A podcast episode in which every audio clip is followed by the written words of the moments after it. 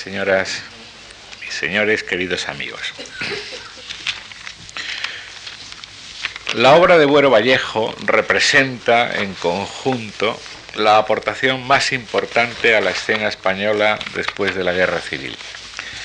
Su teatro enlaza con la tradición española, es a un tiempo inquieto y renovador y posee una temática enraizada en los problemas vivos de nuestro tiempo. Estas frases sobre don Antonio Buero, con las que abrimos nuestra nueva temporada de conferencias a través de un curso universitario, estas, frases eh, no son mías. Las he tomado prestadas de los anales de esta fundación, de la Fundación Juan Mar, correspondientes a 1959, año en el que esta fundación le otorgó a Buero su premio de teatro. Por cierto, no fue un mal año, creo yo, para las letras en esta casa, pues también se le dio el premio de poesía a José Hierro y el de novela a Gonzalo Torrente Ballester. Era, por cierto, la primera vez que se concedía. La admiración y el cariño de los que trabajamos en la Fundación Juan Mar por la persona y la obra de don Antonio se ha mantenido firme, creemos, durante más de 40 años. De hecho, su muerte hace unos meses nos sorprendió en trance de llamarle para comunicarle que su nutrida correspondencia con la profesora americana Patricia O'Connor estaba ya en nuestra biblioteca de teatro español contemporáneo, tal como él y la investigadora habían convenido años antes. Y que nos proponíamos comenzar este curso con algunos actos en torno a él y a su teatro. En esas cuatro décadas existen muchos y muy variados testimonios de su colaboración en nuestras tareas. En 1975 fue vocal del jurado de creación literaria de las becas de esta casa y lo fue durante algunas temporadas más. Ese mismo año, del 75, recién inaugurado este edificio, interviene ya como autor en un ciclo de literatura viva. Y en el año siguiente, en el 76, interviene en un coloquio sobre teatro español actual. El cartel de esa convocatoria creo que lo tenemos ahí fuera. En el 77 interviene en el acto de entrega de los premios de teatro El Espectador y la Crítica, patrocinados este, ese año por la Fundación Juan Mar y en los que había sido galardonado con el premio al mejor autor. Ese mismo año del 77 creábamos la ya mencionada Biblioteca de Teatro Español Contemporáneo y desde ese momento nos ha estado enviando regularmente no solo ejemplares de sus obras recién editadas, sino otros materiales mucho más difíciles de acopiar, como fotos, programas de mano, etcétera. En todos ellos por detrás viene su, eh, su letra diciendo, dándonos pistas de qué se trata varias veces más, por no aburrirles, ha, intervenido en actos organizados por nosotros. Citaré que en el año 84, dentro de nuestras actividades en el Cultural Albacete, intervino en tres actos dentro del ciclo Literatura Española Actual. Y en el 85, creo que fue la última vez que habló en esta casa, pronunció una conferencia sobre mis autores preferidos dentro del ciclo Teatro Español del siglo XX, creo que también está el cartel por ahí fuera. Pero eso no es todo, a también se le ha estudiado en esta casa, desde la memoria final en el 69 de una beca de Joaquín Verdú sobre su teatro hasta lecciones de ciclos de conferencias que han versado sobre el teatro español, como por ejemplo la que le dedicó Paco Ruiz Ramón en el ciclo de 1997 titulado De Valle Inclán Agüero Vallejo el conflicto de las mediaciones.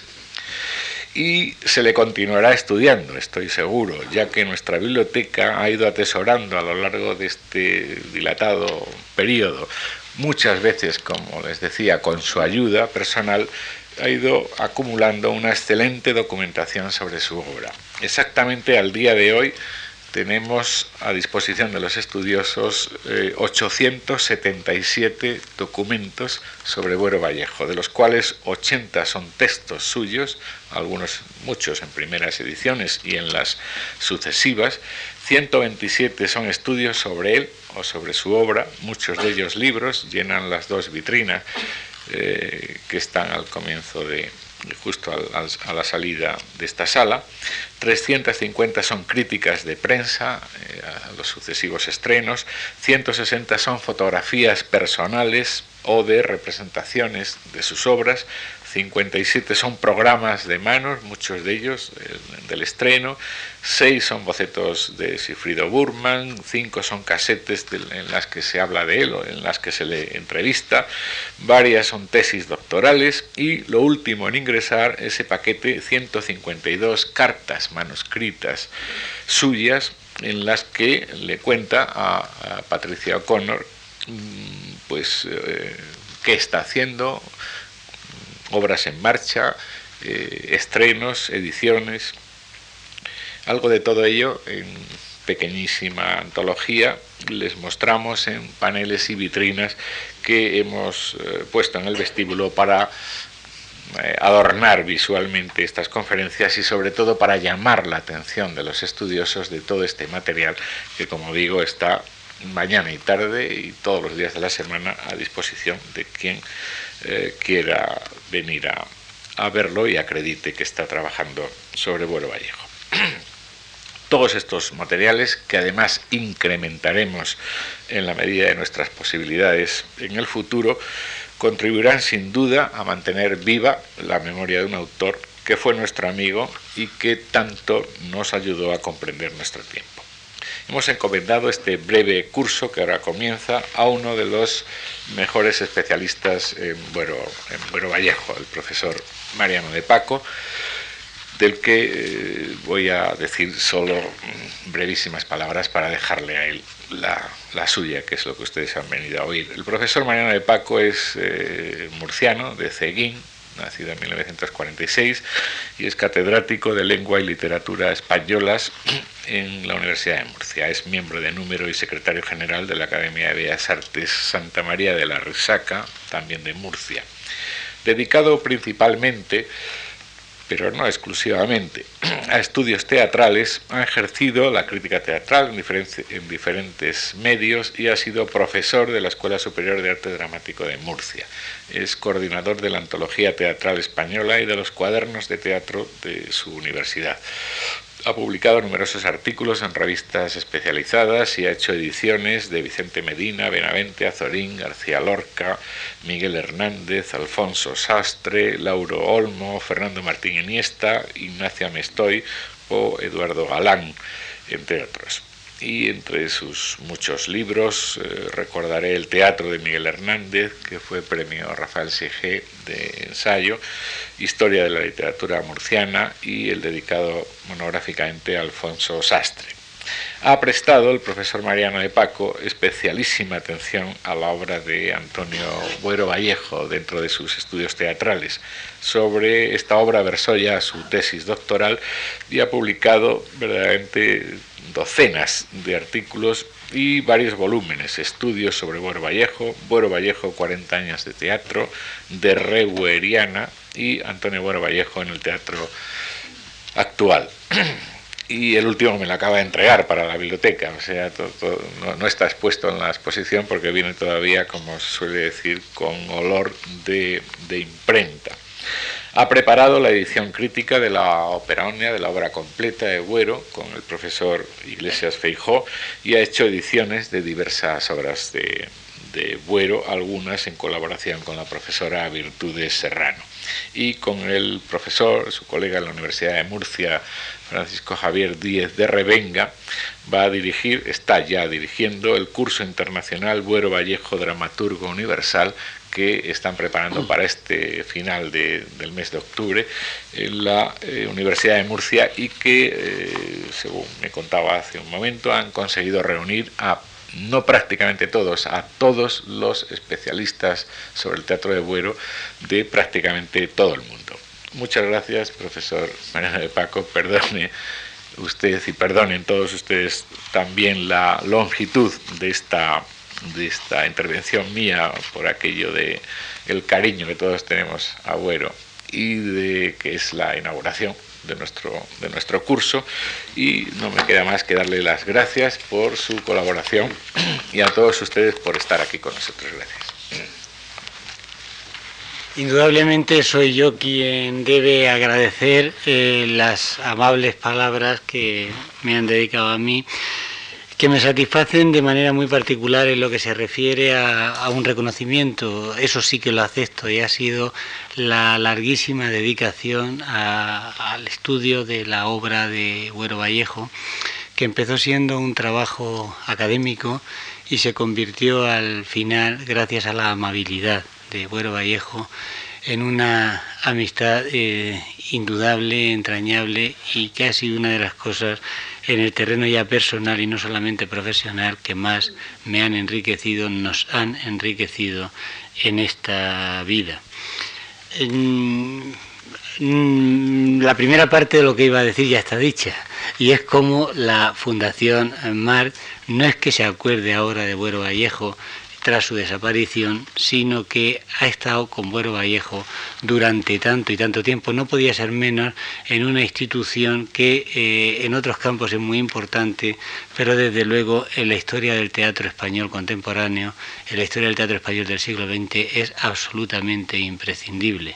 No se puede analizar o estudiar este teatro sin acudir en muchos momentos a la Fundación Juan Mar y me acabo de enterar yo también, esa es otra novedad, de que la, correspondencia entre Buero y nuestra querida amiga Patricia va a venir aquí y seguro que con lo que Patricia sabía siempre provocar eh, será una correspondencia interesantísima que yo me apresuraré a, ver en la medida que pueda. Decía que la relación de Buero con la Fundación ha sido, como se nos ha explicado hace un momento, muy amplia y al mismo tiempo muy fecunda y por ello se preparó este curso. Cuando yo pensaba eh, cómo orientar, y después se lo indicaré un poco al principio, después ya de la muerte de, de Buero, yo mm, quise eh, organizarlo de la misma manera que lo habría hecho si tuviésemos la suerte de que Buero se encontrara sentado aquí entre nosotros. Pero eso sí me van a permitir, porque no se puede prescindir de un hecho de, tantísima eh, relevancia y que, tanto nos ha dolido, no se puede prescindir de ello. Y entonces, eh, digo, si ustedes me lo permiten, voy a leer un artículo brevísimo que yo escribí con motivo de su muerte, que va a ser un poco como el preámbulo, el, recordatorio de que Buero no puede estar físicamente entre nosotros, pero va a seguir estando presente en estos días en los que hablemos de su teatro, porque su obra está aquí con nosotros. Buero Vallejo no ha desaparecido para quienes hemos tenido la suerte de contar con su amistad, su trato o simplemente su proximidad en algún momento.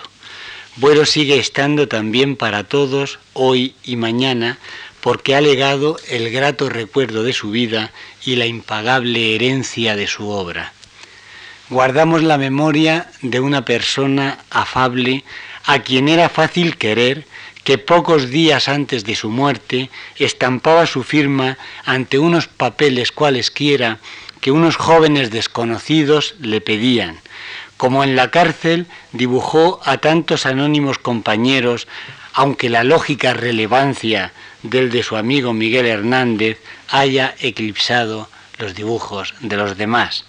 Tenemos el recuerdo de un dramaturgo consagrado que asistía siempre a los estrenos teatrales con cariño especial si eran de los autores de menor edad, porque afirmaba que a ellos sobre todos había que apoyar. Poseemos la imagen de los encuentros en su voluntariamente modesta sala de estar, bajo el retrato de su madre, con el sempiterno hábito de su bata, hablando con singular lucidez de tantas cosas, mientras solicitaba con apremio el pitillo cuando ya no debía acudir a él. Mantenemos la sorpresa de su voz contestando al teléfono sin agentes ni intermediarios, conservamos en la mente las muestras constantes de su humor y su ironía, apenas velados por una apariencia adusta que sólo desconcertaba a quienes querían el desconcierto. Sentimos indignación por las desatenciones y las mezquindades que no dejaban de hacer una mella en él tanto mayor cuanto más injusto era su origen. Admiramos agradecidos a quien nos abrió prestamente sus puertas apenas concluidos los estudios de licenciatura, nos obsequió su tiempo en generosas cartas y entrevistas, nos ayudó por encima de lo imaginable y paulatinamente favoreció el nacimiento y el desarrollo de una impagable amistad. Otros seres humanos tendrán sin duda en su haber estas y quizá otras virtudes, pero Buero Vallejo unía a esas cualidades extraordinarios valores que mantienen con los, con los antes recordados su presencia. Buero ha sido un testigo lúcido y comprometido de la sociedad en la que su existencia ha transcurrido. Buero ha llevado a su teatro problemas morales que su vida le ha presentado y él ejemplarmente no ha dejado, lo podremos ver, de plantearse nunca. Buero dio un necesario giro a la escena con la que se encontró al abandonar la prisión. Ha hablado a los hombres de su tiempo de las cuestiones que en todos los planos les afectaban. Creó una dramaturgia en la que la voluntad de búsqueda estética se fundamenta en la afirmación ética. Luchó por expresarse en su patria, también lo veremos, contra todas las censuras y dificultades. Bueno Vallejo buscó al público para dirigirse a él con sus textos y a lo largo de más de 50 años y por medio de casi 40 obras le ha advertido de que el hombre más oscuro puede mover montañas si lo quiere. Le ha hecho reflexionar sobre la importancia infinita del caso singular. Ha insistido en mantener la esperanza de la luz porque la forma misma de Dios, si alguna tiene, lo dice su Velázquez, sería la luz. Él mismo está entre nosotros cada vez que nos habla desde el escenario o desde el libro uno de sus personajes. Antonio Buero Vallejo permanece por eso en la memoria y nos deja en las obras su presencia. Les decía que este era un, una expansión que yo me iba a permitir antes de comenzar el estudio, el análisis eh, a lo largo de estos tres días de lo que ha sido la obra de Buero Vallejo. El propósito mío eh, ha sido que las tres conferencias tuviesen una cierta independencia entre sí, de manera que se pudiesen escuchar de forma aislada, pero que también formasen, como es lógico en un curso, un todo en el que cada una de las partes completase a las demás. Para ello eh, quiero hablarles hoy a ustedes de lo que he denominado el autor y la obra. Para el día siguiente mm, referirme a lo que han sido y son las constantes de la dramaturgia de Buero Vallejo y el último día basándome en lo que en los precedentes hayamos visto sobre el autor y la obra y esas constantes, ver de qué manera el teatro de Buero Vallejo ha dejado una huella imborrable en el teatro español contemporáneo. De ahí que su nombre no pueda desaparecer, no ya por sí mismo y por su misma obra, que no puede, sino por lo que esa obra ha significado para otros autores, ha significado para la historia del teatro español de la posguerra y actual, de tal manera que sería otra cosa distinta si no hubiese existido aquella dramaturgia que comenzó a darse a conocer al público el 14 de octubre de 1949 con el estreno de Historia de una escalera.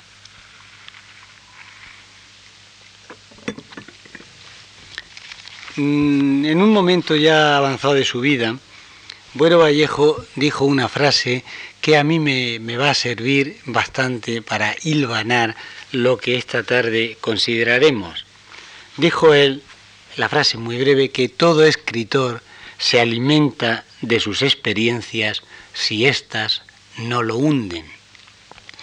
En el caso de Buero Vallejo, la fuerza, la dureza, la crueldad de las experiencias que tuvo que, parecer, que padecer, lo veremos también, pudieron hundirlo. Afortunadamente, su vigor, su tenacidad, su fortaleza, su fortaleza física, pero sobre todo su fortaleza moral, hicieron que no se hundiese y que eso le posibilitase para con tan rico arsenal de experiencias darnos esa obra teatral y cultural, como les decía hace un momento, realmente fundamental en la España del siglo XX y aún más decisiva en la España de los últimos 50 años. Bueno Vallejo nació en Guadalajara el 29 de septiembre de 1916 y en esa ciudad en la que ahora se ha comenzado a tributarle un merecidísimo homenaje que tuvo su inicio el pasado viernes con una lectura dramatizada de textos seleccionados de su obra dramática y no dramática, porque también se introdujeron como enlace algunos textos teóricos, narrativos y poéticos. En esa ciudad, digo, Guadalajara, vivió casi toda su infancia y primera juventud. Apenas estuvo un año y medio en Larache, en Marruecos, por el traslado de su padre, y mm, allí completó los estudios de bachillerato que había iniciado en Guadalajara. Muy pronto, desde muy joven, desde muy niño, porque muy joven, mm, ya mostró una afición muy acusada por la lectura y por la música, pero principalmente, y esto es de muchos conocido, pero no siempre de todos, por el dibujo y por la pintura. Eh, les han entregado a ustedes una fotocopia de unos dibujos que yo he seleccionado de un libro de estampas, el título es de él, de Buero, quiso que se llamase así, yo mm, la explicación la veo clarísima, pero alguien ha dicho alguna vez que por qué ese título que parece que empobrecía lo que había dentro. Fue, ya digo, una elección de él y yo creo que muy ajustada.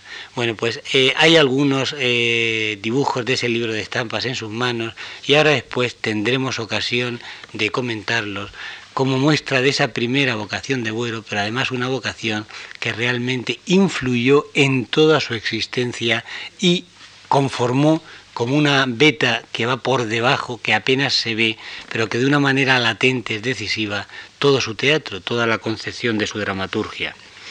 La biblioteca de su padre le facilita, su padre era un gran lector, era militar de profesión, ingeniero y un gran lector, le proporciona eh, textos literarios, textos dramáticos, libros, catálogos de pintura que él ve con avidez y una de las primeras lecturas que Buero tiene es una Odisea en edición infantil. Ahora nos referiremos a ese bellísimo dibujo de El mundo de Homero.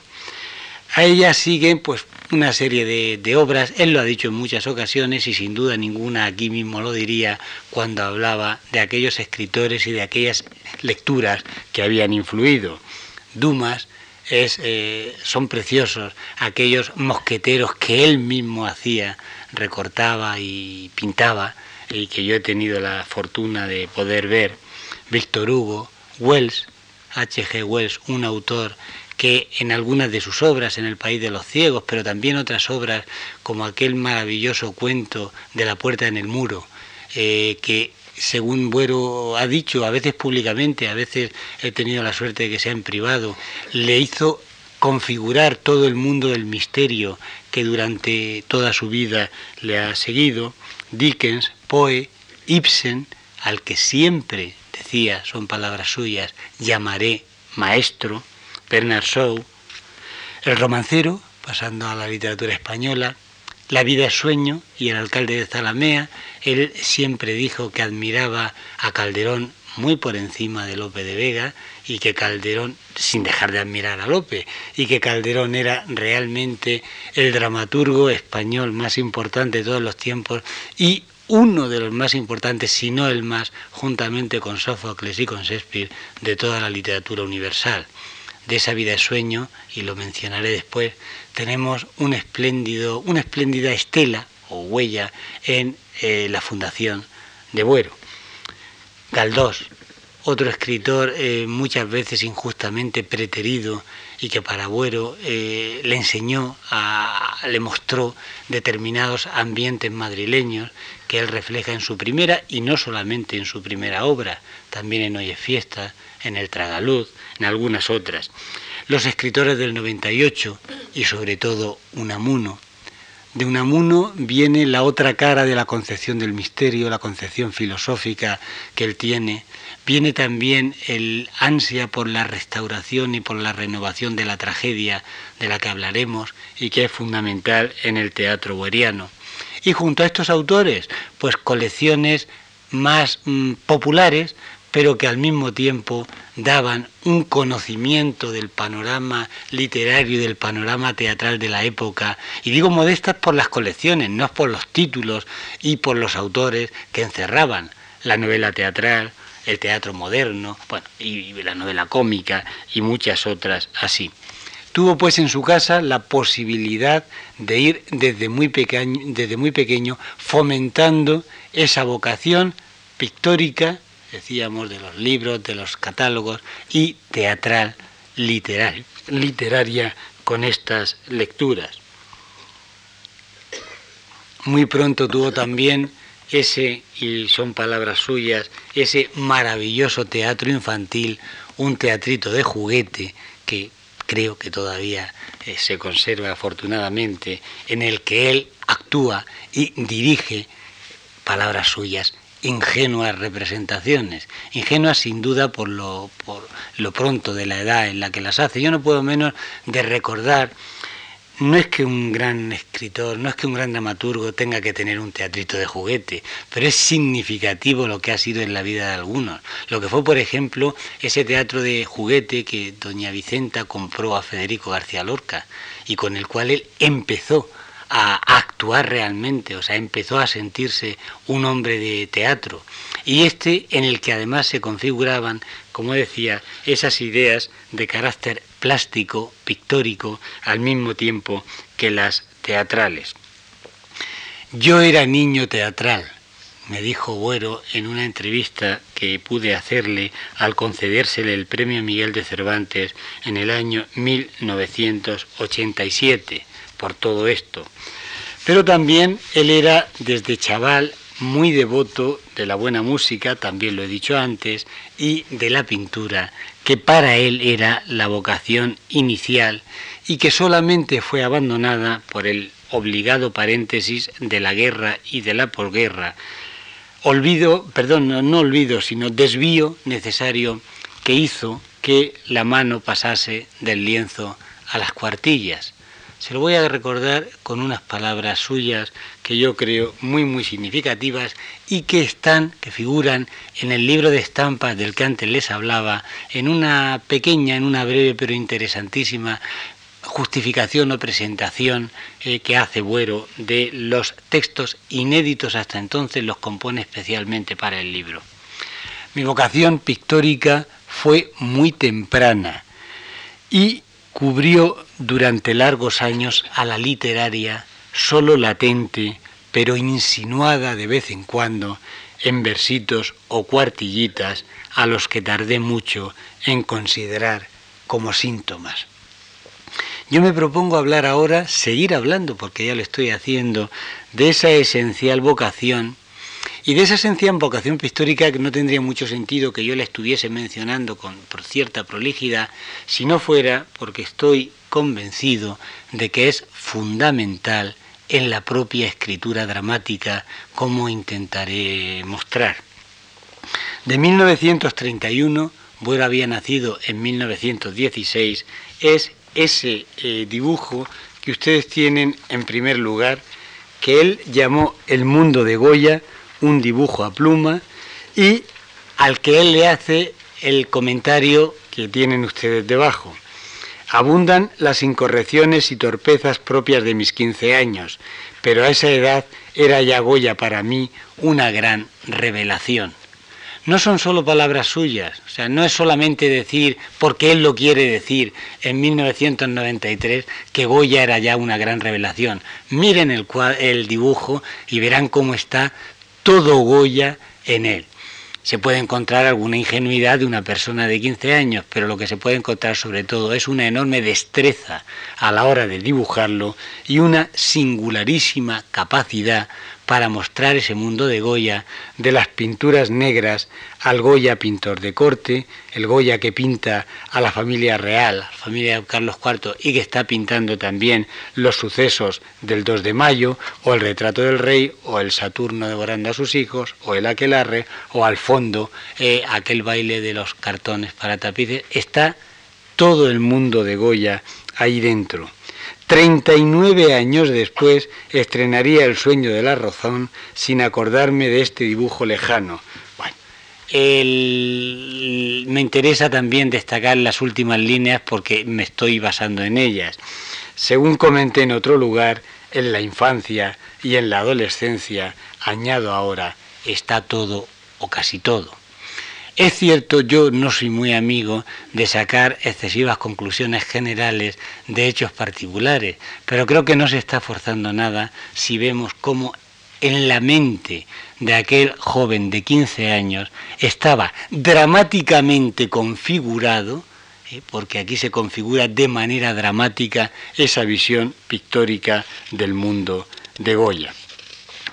En 1932 dibuja el que tienen ustedes, la ilustración que tienes a continuación, que tienen a continuación, un Don Quijote y un Sancho. No voy a leer el comentario porque lo, tienen ahí, tampoco quiero irlo viendo todos, pero sí recordar, por si alguien, bueno, recordar que hay otros eh, Don Quijotes en el libro de estampas, eh, hay un Don Quijote de 1934, quizá más significativo que este en cuanto a calidad del dibujo, pero yo creo que esta dualidad en los dos personajes, dos personajes que son para Agüero absolutamente fundamentales, no solamente porque él tuviera o escribiera un libreto para una ópera que por desgracia nunca llegó ni a tener música ni a representarse, una ópera llamada Mito, y que era sobre Don Quijote. Y digo que no solamente por eso, que ya tiene su importancia, sino porque además el, mundo del Quijote da un trasfondo mítico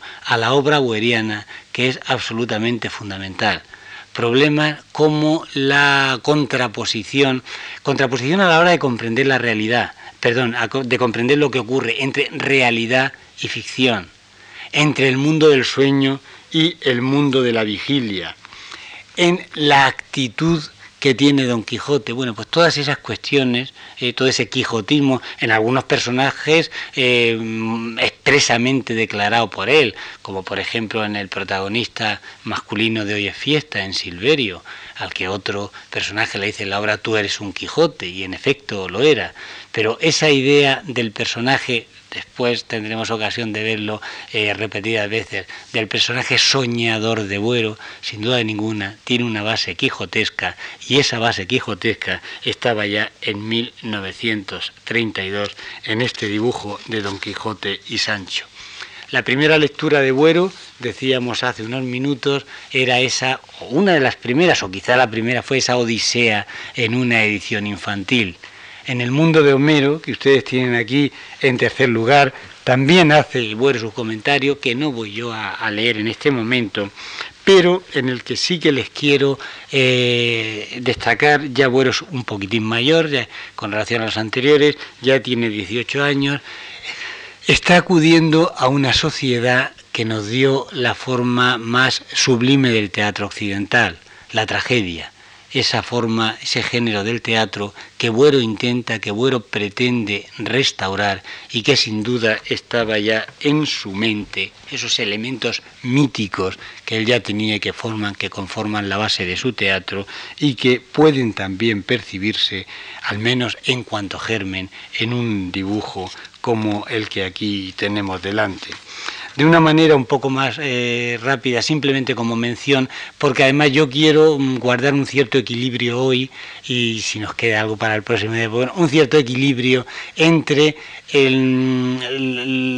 lo puramente cronológico, o sea, en ir respetando un poco la cronología, aunque la tenga que ir cruzando con determinados temas o con determinados aspectos. Por eso simplemente les digo y dejo a su consideración pues ese tema de Velázquez eh, con la enana velazqueña, ya después, o sea, ya estamos en la posguerra, en el año 45, pero unos eh, años antes, bastante años antes eh, de pintar las meninas, o un dibujo que a mí siempre me ha, me ha llamado muchísimo la atención y que se está pintando, se está dibujando al mismo tiempo que Buero eh, pasamos en el tiempo, ¿eh? en el año 47, al mismo tiempo que él está construyendo Historia de una escalera, que está escribiendo esa obra eh, cuyo título tantas veces vamos a tener que repetir durante estos días. Necesariamente ya iremos viendo por qué. Me llamaba mucho la atención, no solamente por lo mismo, por lo que veíamos antes, solo que ahora en un plano de simultaneidad, al mismo tiempo dibuja esta, o sea, plasma plástica y prácticamente eh, lo que está escribiendo, sino también porque eh, mm, hay una foto del estreno de Historia de una escalera que yo en uno de los libros que han mencionado antes de Rebueriana he contrapuesto en las dos páginas, que es exactamente igual, es lo mismo que estamos viendo aquí en este dibujo y con posterioridad viene, eso lo mencionaré después, probablemente no será hoy, unos apuntes que él hace para el decorado de hoy fiesta y otros que hace para el decorado de la fundación. La importancia pues del dibujo, de la pintura, la vocación pictórica están muy claras y la, esa latente, pero también presente, esa que él decía, esa vocación literaria solo latente pero insinuada, también proviene de estos primeros años, aunque en menor medida. Verán también de qué modo se une una con la otra. En 1932 se convoca en Guadalajara un concurso literario para alumnos de segunda enseñanza y de magisterio. Entonces eh, eran estudios eh, de, en edades muy similares. Bueno, gana ese premio y gana ese premio con un cuento que se llama El único hombre y que aún permanece inédito. Fue voluntad suya expresa y además recuerdo perfectamente lo que nos dijo al profesor Iglesias Feijó y a mí cuando compilábamos la obra completa, que no quería que apareciera este cuento, que ya aparecería más adelante. Yo espero que así sea, porque es un cuento eh, breve, es un cuento de mm, solo tiene eh, ocho, seis, seis cuartillas, ¿eh? en realidad tres folios que yo tengo gracias a su amabilidad escrita a máquina y con una nota eh, manuscrita que decía así, este cuentecillo fue primer premio en el concurso de la Federación Alcarreña de Estudiantes y mi primer intento literario serio. Entre paréntesis hay una admiración. Sería por el año 1932, tendría yo por consiguiente 16 años. No les voy a leer el cuento, lógicamente, pero sí que les quiero decir unos eh, puntos que creo de particular importancia.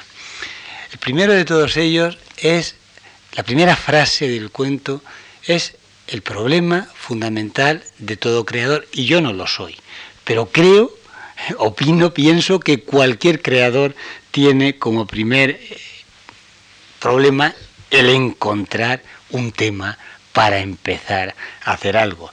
Estaba desasosegado, intranquilo, no encontraba tema, dice Buero en ese escrito de 1932 a los 16 años.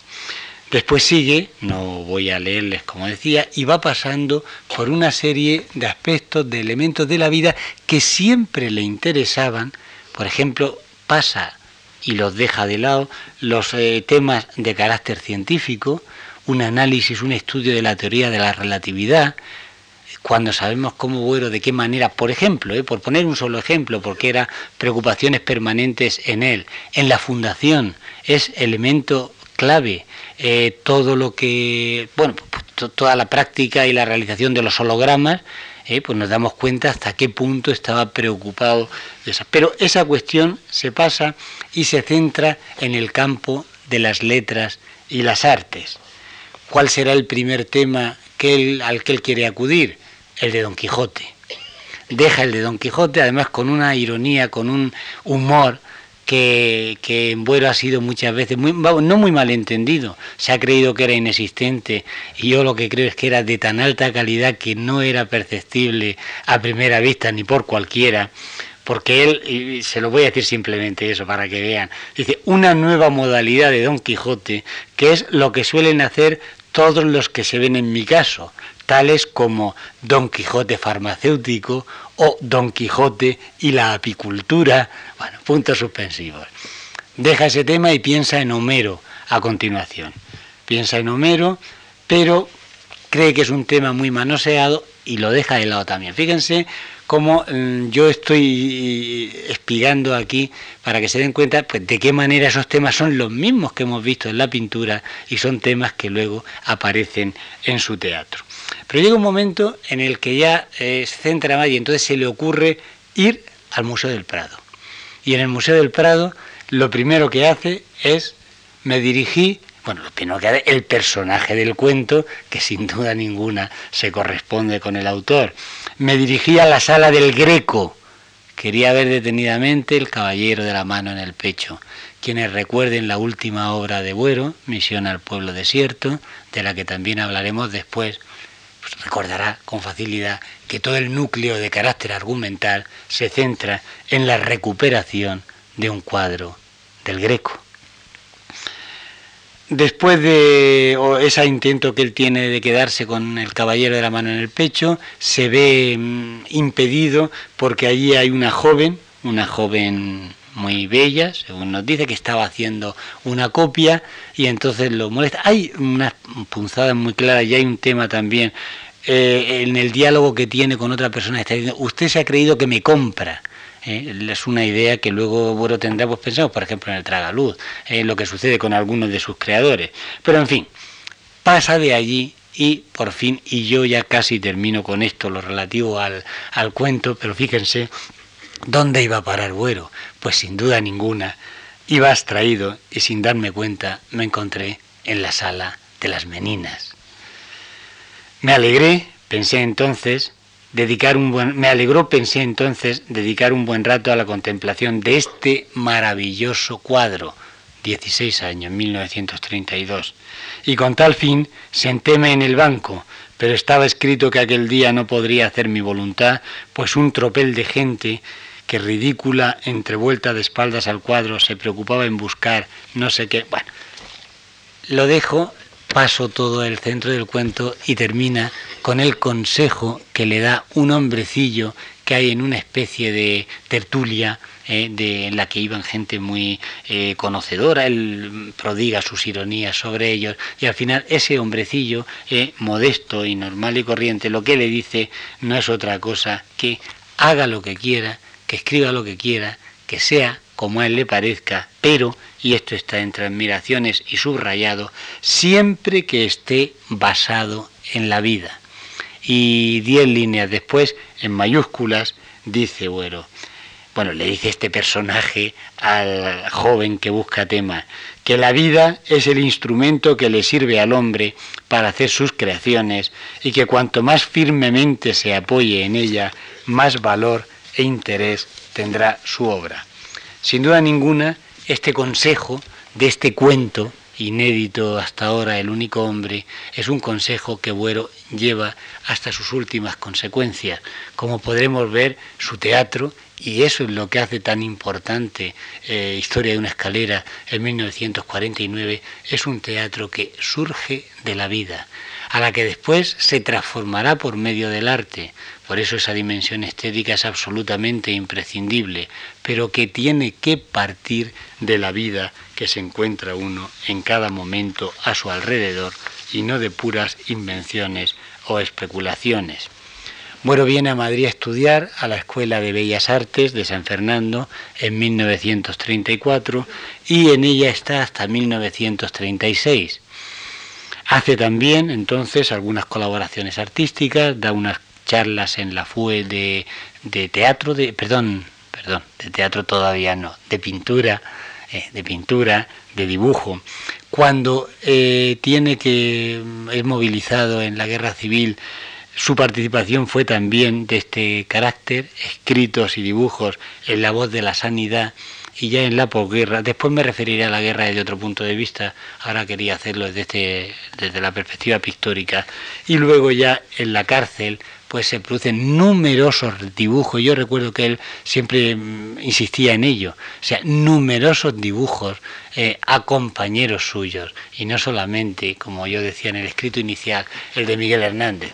Hay otra cosa también muy curiosa que bueno, siempre que hablaba de esto eh, contaba, o por lo menos a mí así me lo decía, y muchos dibujos que no quise hacer a personas, bueno, sencillamente a vigilantes de la prisión, y algunos de ellos muy empeñados en ello, y él decía con mucho orgullo que nunca lo hizo. Si nosotros recordamos el sueño de la razón, hay un momento en el que cuando Calomarde está ante el rey intentando convencerlo de la maldad de Goya, una de las cosas, que la maldad entre comillas, claro, una de las cosas que le dice es, se ha negado a pintarte o a pintarlo, se ha negado a pintar al rey. Recordaba inmediatamente esa negativa de Buero de pintar a ciertas personas. Ya hemos visto cómo en la posguerra eh, traza en la cárcel de Ocaña esa enana velasqueña, 15 años antes de las meninas, como antes indicaba, o los otros dibujos que ya he mencionado. Y quiero hacer un pequeño alto, ya les he dicho que tengo que ir eh, uniendo los temas con la cronología para referirme mm, un poquitín eh, con más profundidad a esa relación entre pintura y teatro, eh, porque yo creo que es absolutamente fundamental.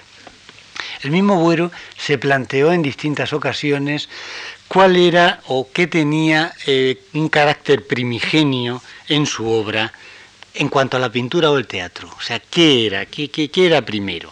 En 1957, en la revista Primer Acto, en el primer número de Primer Acto, se inicia una, una colaboración, una sección en la que iban a colaborar los, eh, todos los autores y el primero, lógicamente, en ese momento era Antonio Buero Vallejo. La sección se llamaba El Teatro de nombre del autor visto por el autor, o sea, el teatro de Buero Vallejo visto por Buero Vallejo.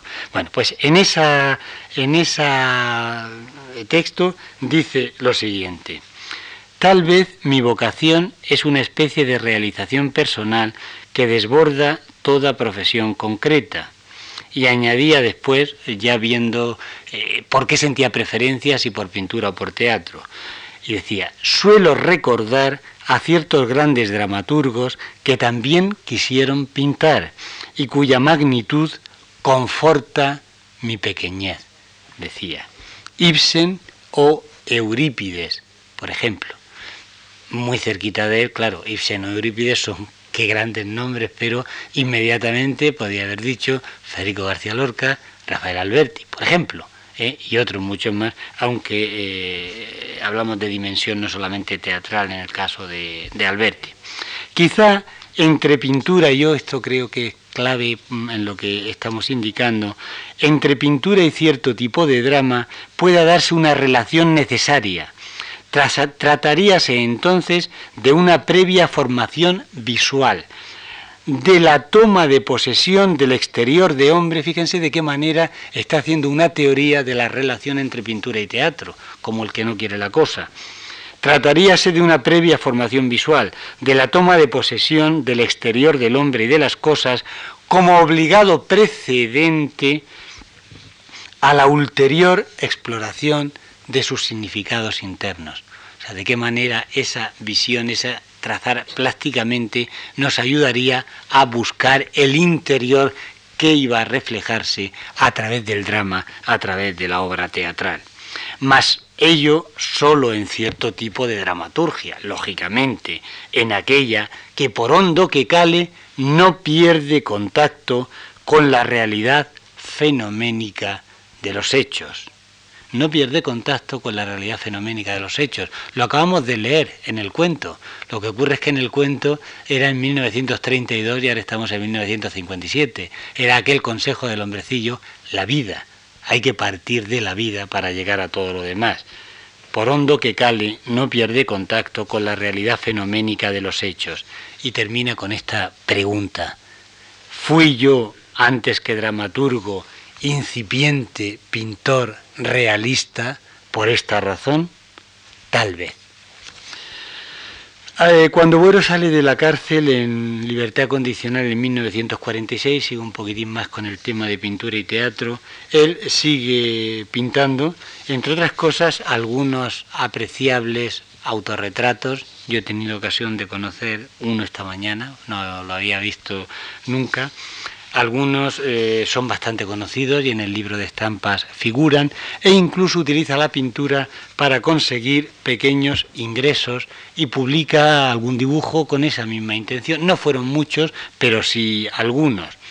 Sin embargo, son palabras suyas, textuales, la pintura ya no me atrapaba después de tantos años de no practicarla a fondo. Y es entonces cuando comienza a escribir Primeramente comienza a escribir narrativa, un amigo le cuenta eh, cómo viven en un colegio de ciegos y él piensa hacer con ello una novela, la novela no termina de cuajar como género para él y hace la primera de sus obras escrita en la ardiente oscuridad. Después ya hablaremos de ella, pero sigue ya escribiendo. Escribe también narrativa y gana algún algún premio en un concurso privado de unos amigos en el Café Lisboa, en concreto con una con un cuentecillo que se llama Diana, también queda finalista en un premio de poesía, luego bueno, lo sigue cultivando. Bueno, lo cierto es que ya va dejando, porque como él dice, la pintura ya no me atrapaba, va dejando como tal la pintura, salvo algún escarceo en algún momento posterior, y ya se va al teatro de manera directa. Bueno mantiene muy claro el que fueron las circunstancias las que hicieron que él no continuara como pintor. Yo mm, simplemente le voy a recordar dos ejemplos de su obra. Lo voy a hacer en algunas ocasiones hay un momento en el que eh, se produce un diálogo entre dos personajes fundamentales de las meninas, uno tan fundamental que es el propio Velázquez, el protagonista, y otro, un personaje inventado por Buero, que él identifica con uno de los mendigos, eh, del Sopo y del Menipo, bueno, al que le da el nombre de Pedro, y que actúa eh, ambos actúan un poco como portadores de ideas de Buero. Pero este Pedro es un personaje humilde, un personaje que va de criado a Salamanca y por un robo que comete su señor y del que luego lo culpa a él, es condenado. Y dice Pedro, le dice a Velázquez en las Meninas, eh, los puso él, o sea, los doblones que había doblado, en mi valija para salvarse. Me dieron tormento yo no podía acusar al hijo de quien me había favorecido, solo podía negar y no me creyeron. Hube de remar seis años en galeras. Velázquez, Dios santo. Pedro, el mar es muy bello, don Diego, pero el remo no es un pincel. Al salir de galeras quedan pocas ganas de pintar y hay que ganar el pan como se pueda. Yo creo que la transposición no es forzada eh, y que está claramente. Buero estuvo en la cárcel durante seis años exactamente. Al salir de esas galeras, de esa cárcel, ya quedaban pocas ganas de pintar y había que ganar el pan como se pudiera. Pero en otra obra muy posterior, en Las trampas del azar de 1994, hay un personaje, se llama Salustiano, y que alude también de, modo muy claro a sus frustradas eh, o a su frustrada vocación o inclinación creadora. Este músico, otra de las aficiones de Buero, y este ya de una manera más clara, estamos en 1994, dice lo siguiente, le dice a otro personaje, yo había estudiado el violín y un poco de piano, estalló nuestra guerra y me partió por el eje. En esa misma obra, al concluir, hay un personaje femenino, Patricia, que afirma también, yo quise pintar genialmente, aunque las circunstancias la llevaron por otro camino.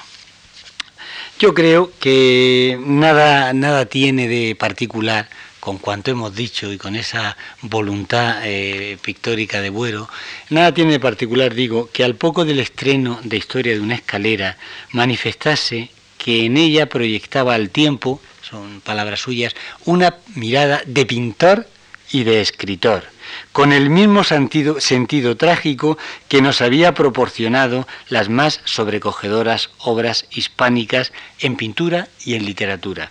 Había yo intentado mirar la vida de mi escalera en la misma oh, perdón, con la misma serena mirada inhábil en mi caso, con que Velázquez vio a sus bufones y a sus infantas, Solana a sus prostitutas, Benavente y, Lorca a sus campesinos o Baroja a sus parias. Esa visión, pues, complementaria de pintura y teatro, que él muestra en la historia de una escalera, está en ese comienzo y está a lo largo de toda la obra de Buero. Si nosotros nos damos cuenta, uno de los símbolos complementarios y plurisignificativos de la obra de Buero más importantes es sin duda el de la luz y la oscuridad. En la ardiente, si ya están los dos ahí, la luz ardiente, la oscuridad. Bueno, pues ese, esos símbolos complementarios indudablemente se fundamentan en la vinculación que hay entre el teatro que él está construyendo y la pintura que él tiene como elemento. La verdad la verdad que es un tema capital, lo veremos en la tragedia, lo iremos viendo y en el teatro de Buero, es también eh, o tiene su expresión mayor en la luz, el elemento fundamental de la pintura. Ignacio eh, traía en la ardiente oscuridad, traía la luz, traía la esperanza de la luz, y la luz es para Buero la suprema imagen de la verdad, e incluso hay un momento determinado en las meninas, poquito poco después del que hemos leído, en el que Velázquez dice a ese personaje, a Pedro, que he llegado a sospechar que la forma misma de Dios, si alguna tiene, sería la luz. La pintura es además elemento temático de muchas de las obras de Buero, Madrugada, Llegada de los Dioses, La Fundación, de la que hizo un decorado. No quiero insistir mucho en esto, si después alguien quiere preguntar algo, con mucho gusto lo, lo, responderé, pero en fin, son obras en las que la pintura es clave, diálogo secreto, o como yo les mencionaba hace un momento, misión al pueblo desierto. Pero también dos pintores eximios protagonizan dos de sus más conseguidos, de sus más logrados, de sus más bellos dramas, Las Meninas y El sueño de la razón, a los que ya me he referido. Además, Buero se comporta de manera habitual como pintor de sus escenarios. Tendremos ocasión de ver de qué manera Buero crea, no ya porque hiciese esos apuntes de hoy es fiesta o dibujase aquella escena de la escalera o un decorado para la fundación, sino porque él para conseguir el teatro total que quiere, lo primero que hace es crear un espacio escénico plásticamente configurado con toda claridad. Voy a dar un salto hacia atrás y creo que esta será la última idea que veremos hoy, pero creo que es también de suma importancia y es un asunto bastante delicado, pero que hay que tratarlo como no. Al poco de comenzar la guerra civil, el padre de Buero, militar, como hemos dicho, es apresado por la policía de la República y es probablemente fusilado el 7 de noviembre.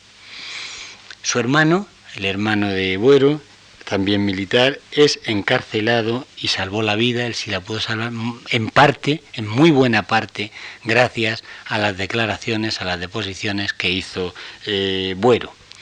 Sin embargo, Buero, pues, eh, sigue con sus ideas adelante y sigue luchando con ese bando de la República. Se incorpora a la decimoquinta división después al ejército de Levante, y bueno, ya hemos hablado de, cómo transcurre, de los dibujos que hace, los que hace en la posguerra.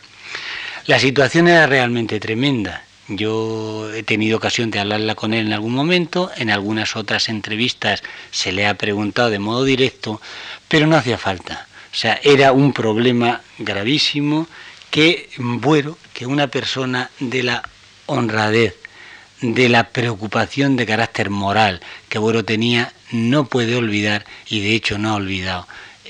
En su última obra vuelve sobre ello como dentro de un momento indicaré. Pero esto se ve de manera fundamental en una obra que es El sueño de la razón. En el sueño de la razón, Goya se encuentra con que sus correligionarios, los liberales, también han cometido excesos. Hay un momento en el que él dialoga con el padre Duaso, un sacerdote cercano al rey, aunque de ideas eh, avanzadas y tolerantes, y mm, mientras Goya, Goya había acusado un momento antes de cómo se había dado una muerte ignominiosa a Riego, el padre Duaso le dice que también los liberales han cometido disparates, han cometido violencias execrables. Lo mataron a martillazos, se refiere a, ahora a otro personaje, a otra persona no de la obra, el cura de Tamajón, al que los liberales sacaron de la cárcel y mataron así. Y Goya el mismo dice, sí, lo mataron a martillazos, pero yo no lo maté, ni tampoco seguí aquella horrible moda del bastón con el martillo en el puño.